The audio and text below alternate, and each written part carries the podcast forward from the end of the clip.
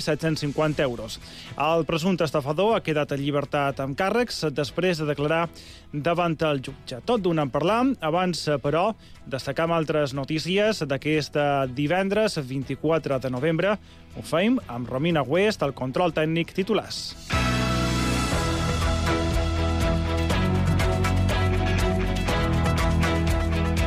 Titulars amb Guillermo Ortego, bon dia. Bon dia. Avui, a la vigília del 25N, destacam que els casos de violència masclista han augmentat un 30% a les illes en els darrers 5 anys. Les dades més recents del Ministeri de l'Interior apunten que el passat mes d'octubre n'hi havia a l'arxipèlag més de 3.500 casos. Són uns 800 més que el 2019. Avui a la finca de Raixa, Mallorca, s'ha fet l'acte en record de les 39 dones que han estat assassinades a l'illa des de l'any 2003. A l'acte no hi ha assistit cap membre de Vox. Màxima expectació davant l'intercanvi d'hostatges entre Israel i Hamas després de l'inici de l'alto el foc. A les 3 hores d'aquí està previst que Hamas alliberi el primer grup de 13 israelians que tenia segrestat des del dia 7 d'octubre, mentre Israel ja prepara l'excarceració de 39 presos palestins com a contrapartida. La treva també ha permès l'entrada de més ajuda humanitària a la zona. I el taller cert de Joan Miró s'ha convertit en el primer edifici de les Balears a rebre el distintiu de la Fundació Docomo, que reconeix els seus valors patrimonials. Construït el 1954, s'ubica a la seu de la Fundació Pilar Joan Miró de Mallorca i va ser dissenyat com a estudi per al pintor català resident de l'illa Josep Lluís Cert. L'arquitecte va crear un ampli espai posant en pràctica l'arquitectura mediterrània que tantes vegades havia expressat. Avui s'ha col·locat la placa distintiva. A les dues i mitja arribarà la informació de cada una de les illes i després els esports a les dues i quaranta. Miqui Tous, bon dia. Quins són els titulars d'avui? Bon dia. El Mallorca torna a la competició 21 dies després. Ho farà demà al Fortí del Metropolitano. El Mallorca visita l'Atlètic de Madrid només en la baixa de Vedat Moritz i Antonio Sánchez s'ha recuperat i Kai Larin avui ja s'ha entrenat després de tornar del Canadà. Sentirem el que ha dit a la prèvia d'aquesta partida demà el tècnic Javier Aguirre. La primera divisió, la jornada comença avui mateix a les 9 del vespre amb un duel de la zona baixa. S'enfrontaran l'Alaves i el Granada. I en bàsquet, Oriol Segura renova 4 anys més com a president del bàsquet Menorca. Així ho han aprovat avui els socis en assemblea. A més, el club ha tancat el fitxatge de Tom Beu, alè de 22 anys, cedit pel Gran Canària i que arriba, però, procedent de la segona divisió francesa. Arribam al cap de setmana. És moment de saber quin temps ens espera. Tomàs Salom, bon dia.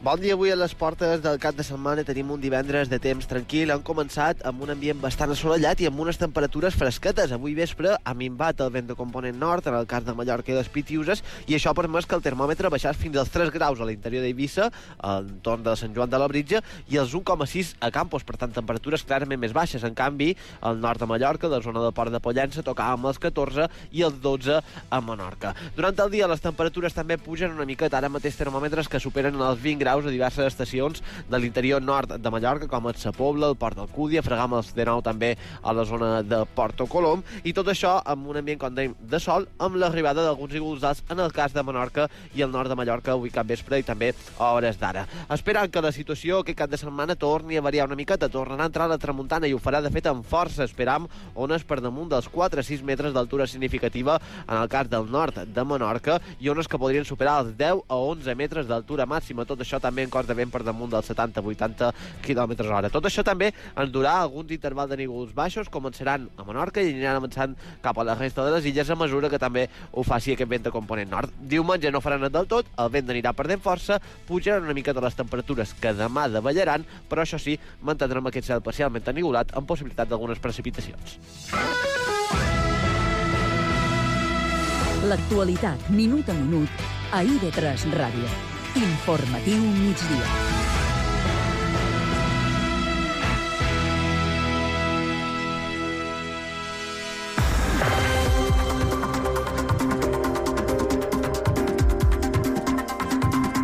Les eh, dues i cinc minuts ho han destacat a la portada. La Policia Nacional ha detingut un agent de la Policia Local de Palma investigat pels delictes d'afavoriment a la migració regular, estafa i contra la integritat moral.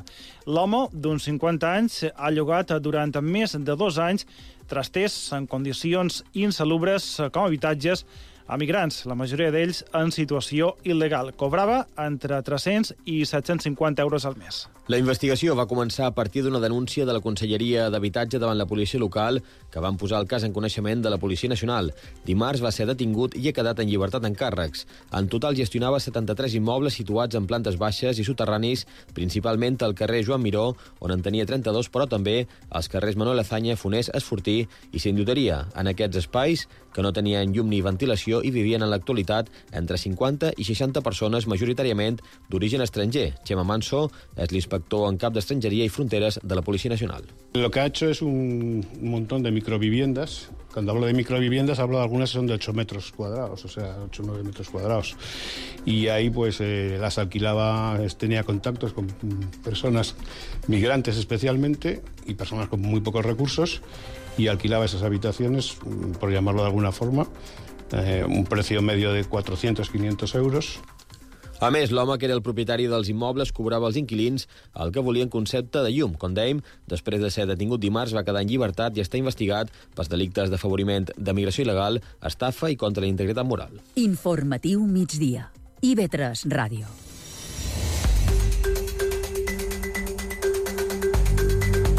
Carmen Martínez Gutiérrez, Palma. María Asunción Llambes Jiménez, Palma. Margalida Bany Bonet, de la colònia Sant Jordi, Ses Salines. Cecília Guerrero Martínez, a Son Cervera. Pilar Crevillent Lorente, a Serenal, de Llumajor.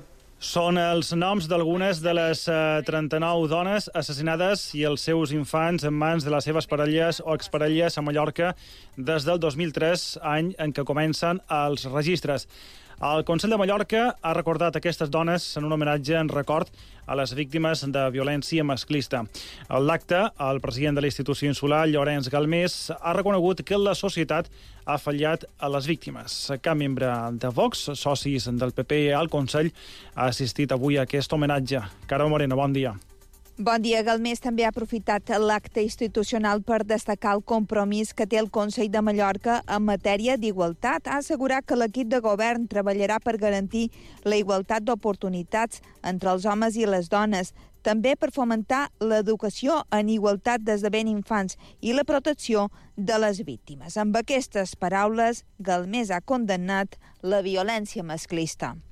No puc evitar sentir que tant les institucions com la societat en general les han fallat. Cada assassinat masclista és un fracàs de la societat. Per aquest motiu, avui, en nom del Consell de Mallorca, les volem retre aquest homenatge. És el mínim que podem fer, recordar el seu nom, perquè no caiguin mai en l'oblit. Aquest acte de record a les víctimes de la violència masclista es va començar a celebrar la passada legislatura.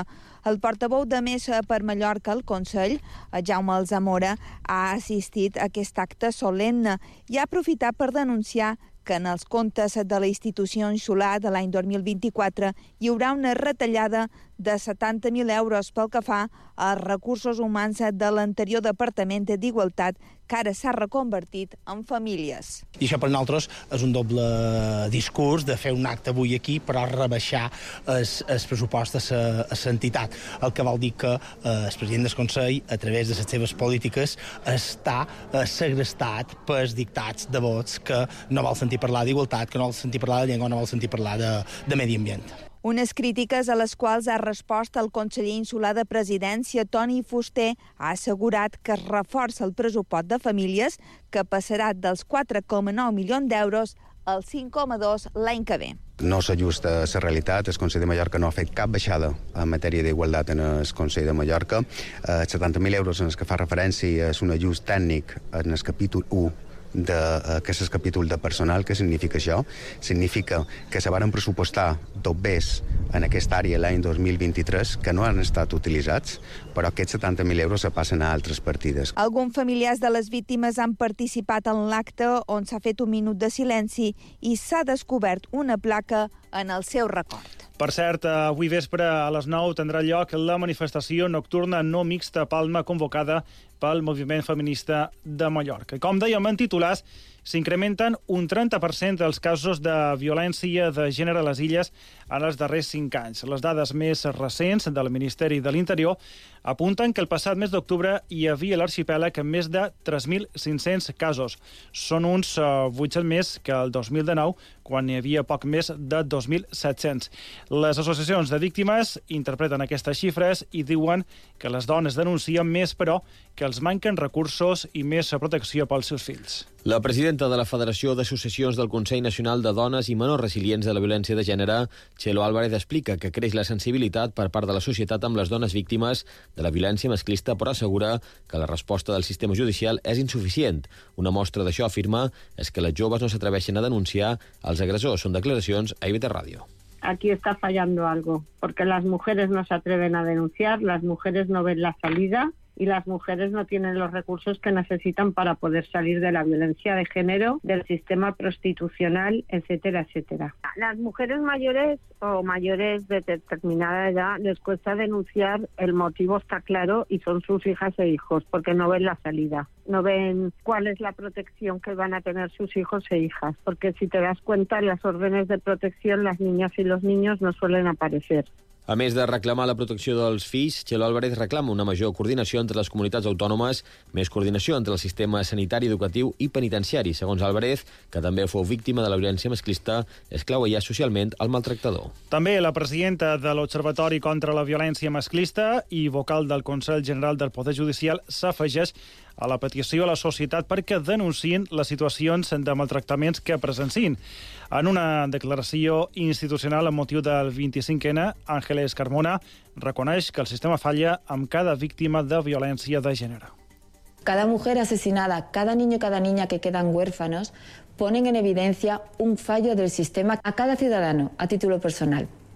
Les pido que se conviertan en nuestros ojos y nuestros oídos y que denuncien todas aquellas situaciones de violencia de género que quedan fuera del alcance, fuera del radar de los cuerpos y fuerzas de seguridad del Estado y de los órganos judiciales. L'actualitat, minut a minut, a IB3 Ràdio. Informatiu. Dues i 13 canvien de qüestió. Els comerços i les grans superfícies de Palma celebren avui el Black Friday, una jornada en què l'ambient als carrers és més animat d'allò habitual, però sense aglomeracions. Només algunes uh, cues a l'obertura dels comerços. Els petits comerciants afirmen, però, que no els surt a compte aquesta jornada. Entre els clients n'hi ha que compren i aprofiten les ofertes d'avui, però molts d'ells asseguren que els descomptes no són reals. Ens ho conta Laura Marcos. És Black Friday i a més queda just un mes per Nadal i es nota. Bé, ja, ja que és el Black Friday hem dit, pues, ja que avui no tenim universitat, venim aquí a veure si trobem alguna cosa. Perquè n'hi ha que han aprofitat el matí per fer les darreres compres d'una setmana de descomptes motivada per l'anomenat en català com a divendres negre. I tant, sí, sí, electrònica, eh, DVDs i pel·lícules, sí, sí. Molt bé, molt bé. Nos vamos a cazar ahora, ¿eh? Y venimos a decir compramos algo, el traje de novio. Eh, vengo del corte inglés, yo comprando un, eh, este, eh, limpiar el suelo, ¿cómo se llama? Espiradora para mi madre para ir a eh, Turquía. Tenía 150 euros menos que eh, como de precio. I de vegades no basta una passejada. Vengo del banco para coger poco más para eh, gastar otra vez, porque esos últimos días. Però el dia d'avui no és una bona oportunitat per tothom. Tot i que potser les grans superfícies fan el seu agost pel mes de novembre, els petits comerciants es pugen com poden a un tren que no és el seu. Ajustant el que podem i tenim un 10%. Eh? Clar, no fem més perquè...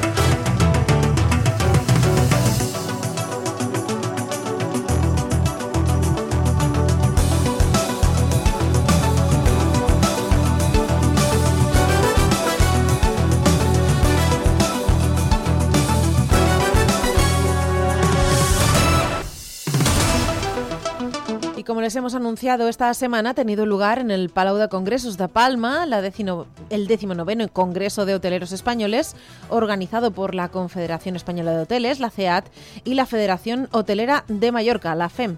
Eh, Desde el miércoles y hasta hoy viernes se han llevado a cabo una serie de encuentros y debates del sector en los que también ha tomado parte nuestro municipio, representado por el alcalde Juan Antonio Mengual, quien ha participado en el debate sobre destinos turísticos y su promoción.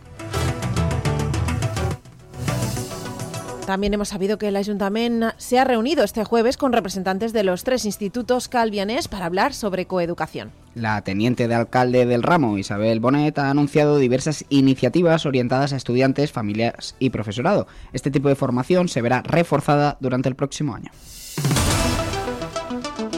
Y el Parque del Puig de Samorisca sigue completando multitud de actividades, de iniciativas, en forma de talleres, cursos y programas durante este mes y los dos siguientes. Como ha ido la campaña de concienciación de las cacas de los perros, los talleres para docentes o los cambios en la cartelería son solo algunas de las actividades que se han llevado a cabo este mes y de las que nos hablará David Jabaloyas, coordinador de actividades del parque. En la agenda de cultura, mañana sábado desde las 9 y media y hasta aproximadamente la una del mediodía, esa sociedad acogerá las sextas jornadas de estudios locales de Calviá. Se trata de la sexta convocatoria de este evento bienal que organiza el ayuntamiento y que acoge varios estudiosos e investigadores que presentarán sus ponencias sobre Calviá desde los múltiples aspectos de la realidad del municipio, como pueden ser su historia, su sociedad, su demografía o su economía, entre otros. Y mañana sábado tendrán lugar eh, otras jornadas, en este caso las micológicas. Una serie de actividades guiadas por un micólogo naturalista por la finca pública de Galatzó, cuya finalidad es dar a conocer las diferentes especies de setas y su, su naturaleza, comestibilidad, toxicidad o su importancia biológica en el medio, entre otros aspectos. Las jornadas continuarán los días 2 y 9 de- de diciembre. Mañana vuelve Historias de Chimenea a la finca pública de Galasó. Tras estrenarse con este espectáculo el pasado sábado, el periodista y escritor Carlos Garrido regresa a la finca esta semana para ofrecer a un grupo reducido de personas un conjunto de narraciones que tocan lo fantástico, lo insólito y lo misterioso en una experiencia única al atardecer y con la soledad de la noche como escenario. Y otra propuesta más, este domingo arranca el tradicional mercadillo navideño alemán en el recinto ferial del Molino de Santa Ponsa. En esta primera fecha, la que seguirá los días 3 y 10 de diciembre, desde las 10 de, de la mañana hasta las 4 de la tarde, las personas que se acerquen al recinto tendrán la oportunidad de pasear por los diferentes puestos, comprar de manera sostenible o deshacerse de esa ropa que ya acumula polvo en el armario. Este domingo, el mercadillo Todo para Niños se centrará en ropa y artículos para bebés y niños y niñas de hasta 12 años. Y esta tarde a las 6 se celebrará la Diada de la Policía Local de Calviá en el cuartel de Son en el carrer Alacant 36. Un acto en el que se hará entrega a los y las agentes de diplomas y cruces al mérito y que contará con la intervención del alcalde Juan Antonio Mengual, la teniente de alcalde de Seguridad Esperanza Catalá y la jefa de la policía local Esther Rivas. En los deportes eh, tenemos un fin de semana intenso respecto a las jornadas ligueras. Y tanto, Nuria, porque visitas complicadas tanto del Andrach y del Playas de Calviá, además que tendremos ese derby calve- calvianer en el grupo A de la preferente. En baloncesto, el Aleris se la jugará contra el San José Obre para ver quién queda líder en ese grupo y el Andrach jugará frente a un hueso duro como el Igualada. Por su parte, en voleibol, el Scanner Ferrer, Son Ferrer tiene un duelo vital por la permanencia en la pista de Bordils. Y también hablaremos eh, de otro evento que tiene lugar eh, este fin de semana que tiene que ver con el deporte infantil. Así es, porque mañana el ICE y la Dirección Insular de Deportes del Consell de Mallorca organizan la jornada de clausura del programa extraescolar Juegos Deportivos Escolares del curso 2023-2024. Se trata de un evento lúdico deportivo para niñas y niños de 3 a 12 años en el que se encontrarán mm, con otros infantes de diferentes centros escolares del municipio, para así conocerse y pasarlo en grande practicando diferentes modalidades deportivas. Y en cuanto al tiempo, hoy tenemos predominio de cielos despejados y temperaturas en torno a los 17 grados de máxima y los 11 de mínima, una tónica que parece se mantendrá durante el fin de semana en cuanto a las temperaturas, pero tendremos algunas nubes más.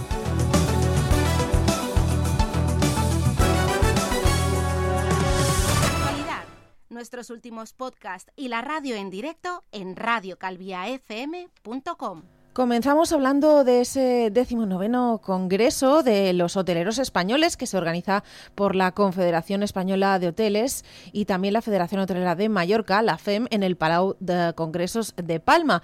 Esta semana, desde este miércoles y hasta hoy viernes, se están llevando a cabo en ese espacio una serie de encuentros y de charlas acerca de temas sobre el sector hotelero y del turístico, en los que también ha tomado parte nuestro municipio. Este mediodía, el alcalde, Juan Antonio Mengual, ha tomado parte en el debate sobre destinos turísticos y su promoción, en el que también han participado el alcalde de Palma, Jaime Martínez, la consejera de Innovación, Industria, Comercio y Turismo de la Comunidad Valenciana, Nuria Montes, y Juan Carlos Cabero Pastor, director de Angel Travel, ha moderado este debate.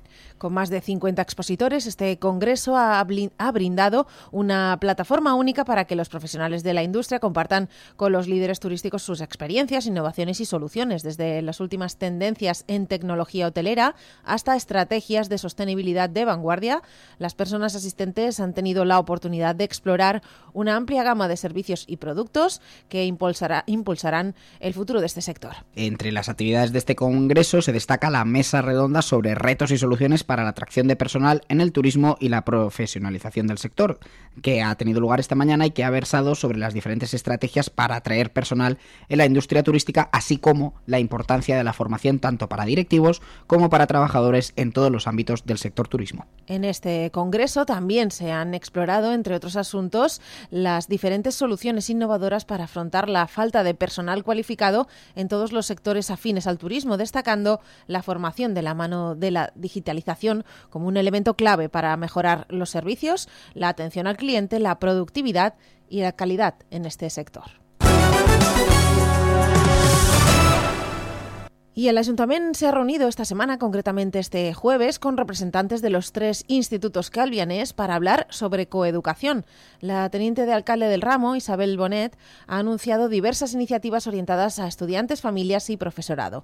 Este tipo de formación se verá reforzada durante el próximo año. Este encuentro se ha llevado a cabo con las coordinadoras de, coeducación de los tres institutos del municipio, el IES Calviá, el IES Bendinat y el IES Sonferrer, también con el director del CEIPS Escuarteradas, Chim Pérez, en representación de los 11 CEIPS del municipio, además de también tomar parte el gerente del IFOC, Néstor García, y la directora general de Bienestar Social, Mónica Molina. Durante la reunión se abordaron cuestiones relativas a la materia y se subrayó la voluntad del equipo de gobierno de mantener unas formaciones que tanto el consistorio como los centros educativos coinciden en calificar como imprescindibles. Bonet recordó igualmente que el Ayuntamiento impulsa y organiza charlas y talleres como los de los que esta semana se han llevado a cabo eh, por parte de las mm, técnicas responsables municipales que tienen por objetivo orientar no solo a los menores sino también a sus familias ante el acceso temprano por parte de jóvenes y de menores a nuevas tecnologías, sobre todo a contenido pornográfico a través de los teléfonos móviles.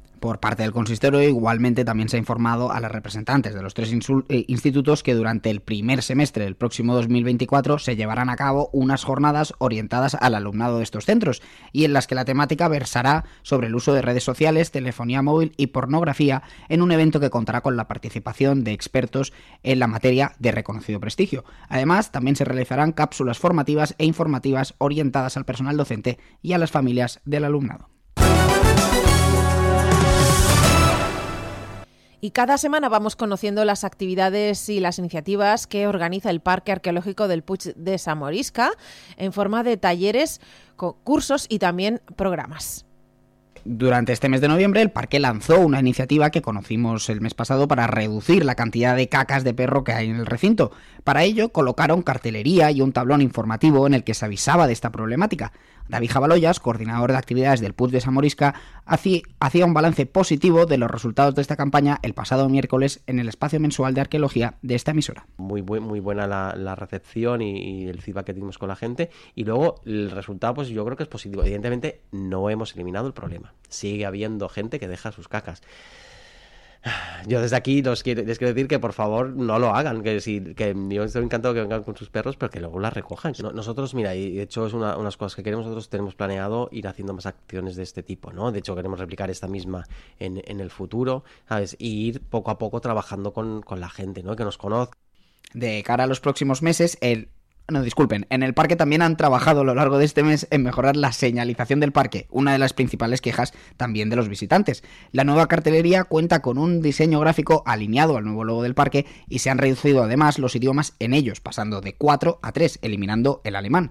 Esto se ha hecho con el objetivo de aliviar de texto los carteles y facilitar así una mejor lectura. Además, los carteles contienen ahora más imágenes y se han reformulado estos textos para que sean más sintéticos y claros. En el recinto también se están llevando a cabo un curso dirigido a docentes con el nombre Andinsal la, la prehistoria de las Baleares. Este programa se realiza con la colaboración del Centro de Profesorat de Calviá.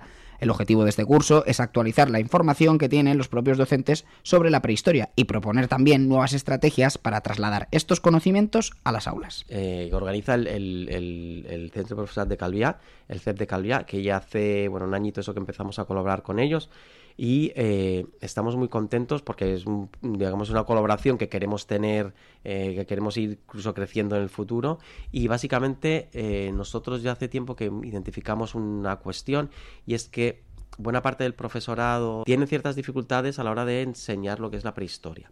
¿Por qué? Pues mira, una razón principal es que los arqueólogos no hemos sabido a veces divulgar muy bien nuestro trabajo y cuando tú lees los libros de texto, algunos recursos que utilizan y tal, están súper desfasados. Y lo que queríamos, y hablamos con Lorena Valenzuela, que es la, directora del CEP de Calviá, y bueno, lo vi enseguida, y es una persona súper agradable con la que trabajamos, y, estamos buscando, digamos, reducir ese, ese esa distancia, ¿no? Acercar de cara a los próximos meses, el parque tiene programadas varias actividades en el recinto. El 14 de diciembre se ofrecerá un taller para adultos enfocado a los objetos de la prehistoria balear y que estará a cargo de Manel Calvo, director científico del parque. Y al día siguiente, el día 15, a las 7 de la tarde, tendrá también lugar una charla sobre alfarería mapuche. Recordemos que los mapuches es un pueblo originario del sur de Chile y que irá a cargo del profesor de la UIP, Jaume García. Sin embargo, uno de los proyectos que más destacan eh, y que llegará en las próximas semanas es el de Els records dels padrins y las padrinas. Este es un proyecto educativo e intergeneracional en que los niños y niñas de tercero y cuarto de primaria del CEIPS o Rotes Bellas aprenderán la historia del municipio a través de la voz de los más mayores. Ya hemos empezado a hacer los primeros pasos, de hecho ahora para diciembre tenemos la primera reunión, ¿no? donde estaremos los, primeros abuelos que se han apuntado al proyecto, los niños, nosotros, y la idea es eso, que digamos trabajar con los niños para que ellos sean, porque además yo, esta, esta, es la idea, es un trabajo a dos años, hemos ido ya definiendo el proyecto un poquito más, es un proyecto a dos años cuyo objetivo es capacitar a los niños para que aprendan sobre el pasado de Calviá, pero lo aprendan a través de eh, hablar con los mayores, con sus abuelos y con, otras, eh, con otra gente mayor del, del municipio que eh, recuperar mm, fotografía antigua, vídeo antiguos, objetos, ¿no? Y un poco para ver esta, um, estos cambios que ha habido, pues sobre todo desde, desde el desarrollo del turismo, ¿no? a partir de los años 50, 60, y cómo ha ido cambiando el municipio en estos años. De cara al año que viene, también comenzará en el parque un proyecto educativo enfocado a los colegios. Durante todo el año, hasta 4.000 niños y niñas de los centros educativos del municipio pasarán por el Puig de Samorisca para conocer de primera mano la historia de nuestro municipio. Los alumnos harán hachas de bronce, se convertirán en fonés y conocerán a través de la experimentación los entresijos de la rutina de la sociedad prehistórica que habitaba en el parque.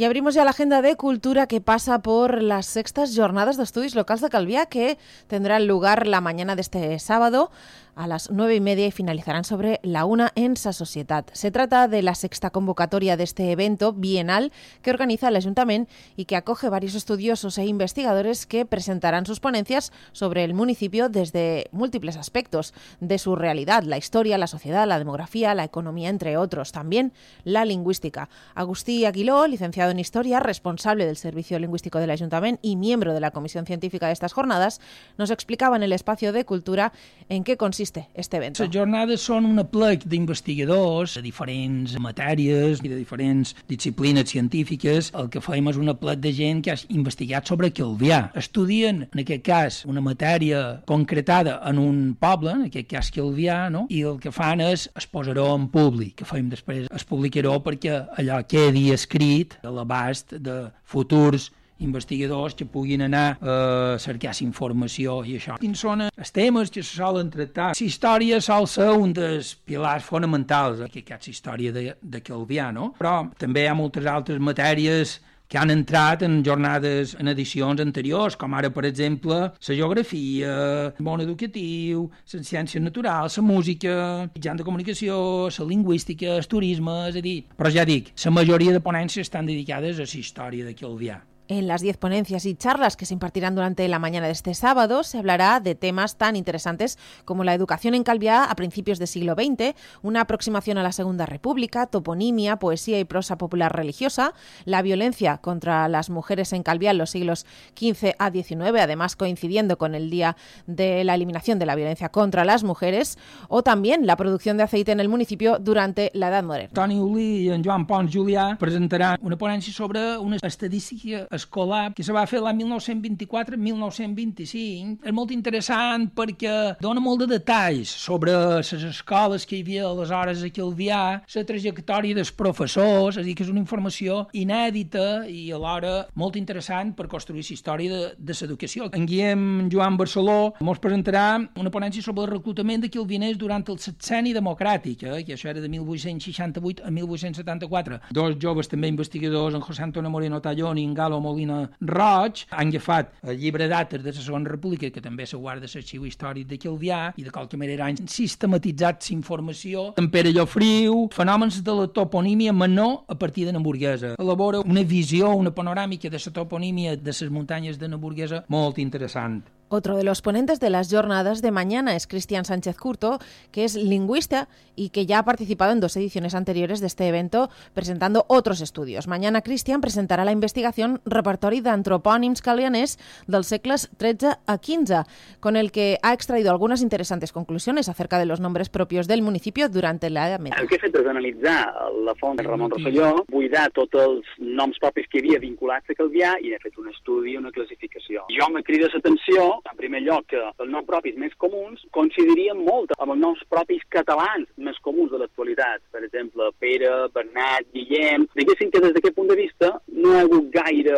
variació, però en canvi sí que s'hi troben altres noms que avui en dia són desconeguts o que no són gens comuns o que gairebé només es mantenen en les fonts escrites. És d'esperar, però aquí entra la part interessant, que són noms que en alguns casos no està clara la seva etimologia i clar, això te motiva a investigar diverses hipòtesis, teories, el que han dit altres autors, en fi, que és interessant. Los estudios sobre antroponimia, además de ayudarnos a conocer los nombres de calvianés y calvianeras desde hace siglos y parte de la historia del municipio, nos demuestran que hay tendencias sociales que no han cambiado tanto, como las preferencias a la hora de elegir nombres o la mezcla de orígenes de estos. Hi havia, diguéssim, que una base que era prou homogènia, que era tots els noms catalans tradicionals, però també hi havia modes, això és interessant perquè el que ha conclòs la literatura científica en matèria lingüística doncs, identificava que l'edat mitjana hi havia una moda de posar noms germànics, i això a la meva ponència doncs, eh, se posa de manifest i se concreta quins noms, diguéssim, eren els que ara són més extravagants, però que llavors era una moda. I això coincideix en la resta del territori lingüístic català. És interessant. El que puc avançar és que els noms que eren menys comuns o més extravagants d'avui en dia eren noms de dones. És a dir, els homes mantenien, diguéssim, els noms familiars o, o la tradició familiar, però en el cas de les dones hi havia aquesta innovació de posar noms germànics. És interessant. El 12 de enero, Cristian Sánchez presentará en esa sociedad el libro Els llinatges de Calvià del siglo XIII hasta la actualidad, en un nuevo número de la colección municipal Val d'Argent, dentro de las actividades de la Agenda de Cultura del mes de enero. Mañana, las sextas jornadas de estudios locales de Calvià darán comienzo en esa sociedad, como decíamos, a las nueve y media y acabarán sobre la una. El acceso es libre y gratuito. Y este fin de semana arrancan en el municipio otras jornadas, las jornadas micológicas. Se trata de actividades guiadas por un micólogo naturalista por la finca pública de Galatzó, cuya finalidad es dar a conocer las diferentes especies de setas, su naturaleza, comestibilidad, toxicidad o su importancia biológica en el medio, entre otros aspectos. La actividad constará de una pequeña introducción teórico-didáctica breve, una salida de campo con sus respectivas explicaciones e interacción con los participantes y finalizará con una revisión de las setas recolectadas. Mañana sábado tendrá lugar la primera de estas tres jornadas micológicas programadas, que por cierto continuarán los días 2 y 9 de diciembre. La actividad mañana se iniciará a las 10 y media de la mañana en las casas de la finca Galatzó y finalizará sobre la una y media del mediodía. Las inscripciones para esta actividad, cuya plazas son limitadas, se pueden realizar en la web municipal o en el enlace compartido en las redes sociales de Medio Ambiente. Y mañana vuelven historias de Chimenea a la finca de Galatzó. Tras estrenarse este espectáculo el pasado sábado, el periodista y escritor Carlos Garrido regresa a la finca esta semana, concretamente mañana, para ofrecer de nuevo a un grupo reducido de personas un conjunto de narraciones fantásticas, insólitas y misteriosas al atardecer en esta eh, ubicación, en la soledad de la noche de la finca de Galatzó. Las entradas se pueden adquirir en entradium.com.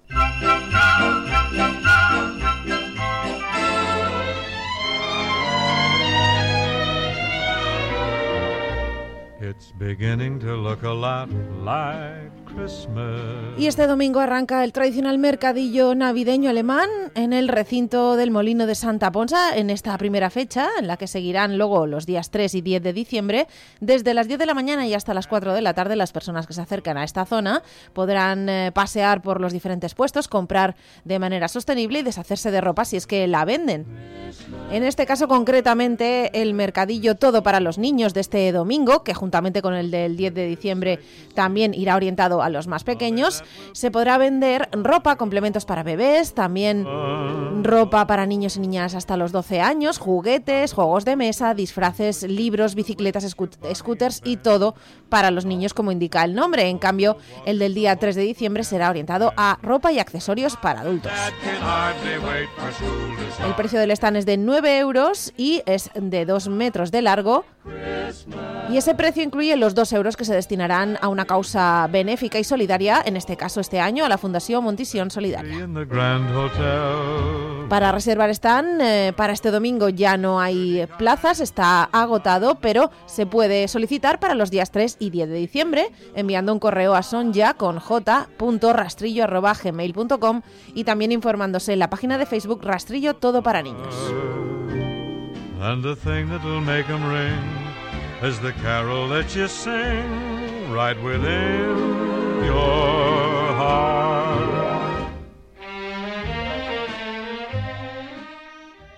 Sintonitza Calvià, Ràdio Calvià, fm.com. Y vamos ya con el repaso de los partidos que esperan a los equipos del municipio y de la comarca, empezando por Segunda Federación y por el Andrach. Sí, un Andrach que en las vísperas de ese partido de Copa del Rey contra la Real Sociedad visitará en Liga al Club Lleida Esportiu el domingo a las 12. También viaja, esta vez al campo del Lloseta, será el Playas de Calviá, que también a esa misma hora, domingo a las 12, se enfrentará al Llosetense. Y en División de Honor, el Playas de Calviá tendrá derby palmesano contra el San Francisco, también ese domingo a las 12, un encuentro que se antoja vital para que el Playas de Calviá no se descuelgue demasiado de la permanencia. Y así lo valoraba al San Francisco Álvaro Moreno.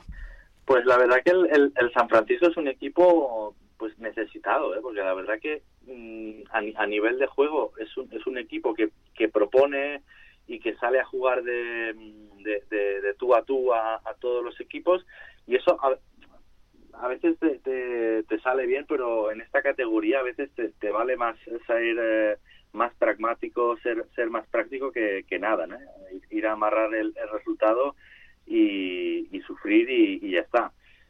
Será un duelo interesante en cualquier caso, ¿eh? Ya lo fue el, fin de pasado el, derby entre, entre Playas y Constancia. A ver si, si, si también pues vemos un, un duelo pues que, que el Sanfran saldrá saldrá a, a dominar y a, y a someter al Playas seguro y el Playas pues al, al contragolpe es un equipo que, que genera muchísimo, ¿no? Y en la preferente, en el grupo A, tendremos seguramente el partido en cuanto a fútbol más destacado del fin de semana. Y es que tendremos derby entre el Playas de Calviave y el Club Deportivo Calvia. Será el sábado a las 6 de la tarde en el Municipal de, de Magaluf. A partir de las 3 y media en el espacio deportivo hablaremos con los capitanes de cada equipo. Pero también hay fútbol en el grupo B porque el Santa Ponsa recibirá a la Unión Deportiva Alaró el sábado a las 6 de la tarde y el Sporting Talarrubias viajará al campo del siempre difícil Santa Mónica el sábado a las 7 y cuarto de la tarde. Y en segunda regional, en el grupo B, eh, Soncladera B contra Atlético Paguera, un duelo también vital para la lucha por esa tercera posición, tercero contra cuatro. Cuarto será el sábado a las 7 y cuarto. Tony Sánchez, entrenador del Paguera, quiere continuar con la línea de pocos goles encajados frente a otro rival directo que también se ha hecho fuerte en casa. pero la verdad que en su campo es un equipo muy, muy competitivo. Las dimensiones del terreno de juego hace que sus líneas estén muy justitas. Chavales muy jóvenes muchos de ellos su primer año de amateur, que vienen del juvenil, eh, que ponen un ritmo muy alto de partido y la verdad es que han competido en categorías altas en juveniles. Eh, es un equipo muy bien hechito, una grandísima sorpresa el día del Yoseta la derrota contundente, pero yo llevo diciéndolo mucho tiempo, a mí el Yoseta es un equipo que en la segunda vuelta, con chavales muy jóvenes, todos sub-23, igual que el Son Cladera, creo que el Yoseta va a ser un equipo que va a estar muy, muy arriba porque tiene jugadores de muy buena calidad en todas sus líneas.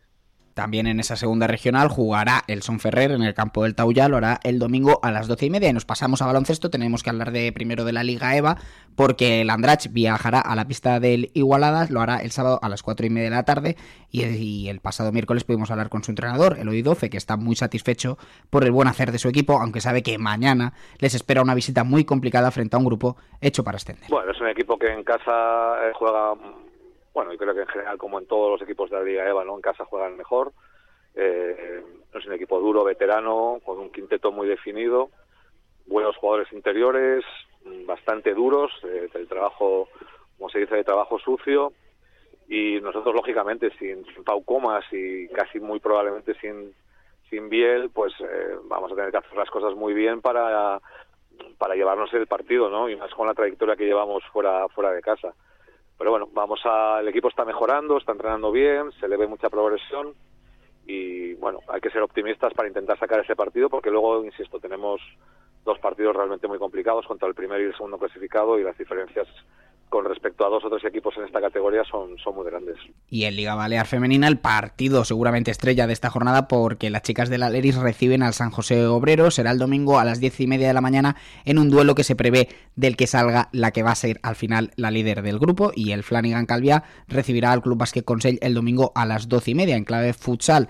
El partido del Son Ferrer ha quedado aplazado, ese partido que lo iba a enfrentar al Mercadal. El que sí jugará será el ETB Calviá, que recibe al Club Natasio Sabadell el sábado a la una. En rugby el Toro descansa y en, so y en voleibol el Son Ferrer viaja a la pista del Bordils el sábado a las 4 de la tarde en un duelo clave por la salvación.